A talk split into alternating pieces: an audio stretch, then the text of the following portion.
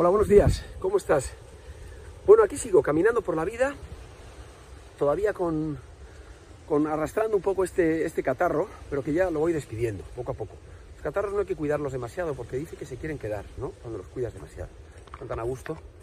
Bueno, mira, hoy quería hablarte del, del agradecimiento. ¿no? El agradecimiento, en este caso, por la vida.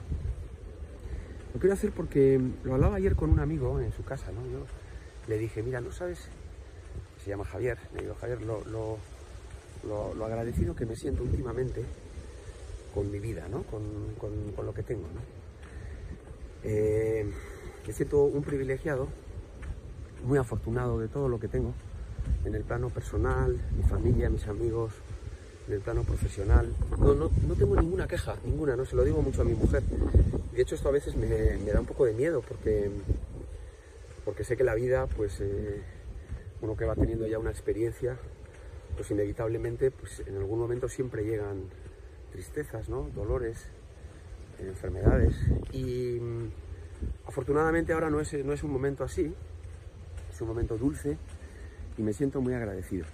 Eh, quería compartirte también que, bueno, esto del agradecimiento no deja de ser más que un sentimiento, ¿no?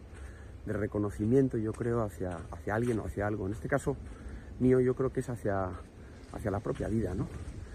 Eh, creo que durante muchos años las personas vivimos pues, en esa idea de crecer, de cumplir objetivos, o esos objetivos que socialmente parece que se nos marcan, sin mirar demasiado, yo suelo decir tanto, a la, a la vida interior. ¿no?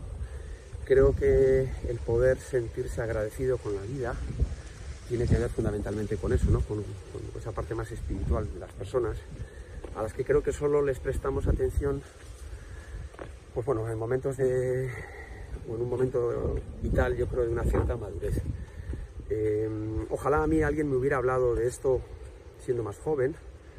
Eh, no, digo que no lo escuchara, pero o, o, quizás me hablaron y no lo escuché, ¿no? No presté la atención suficiente.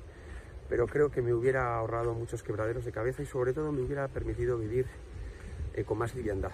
Muchas veces cuando me siento ofuscado, eh, siento una cierta igual, pues no sé si es eh, tristeza, miedo, inseguridad, analizo realmente el porqué y automáticamente me conecto con todo lo que, lo que tengo en mi vida, ¿no?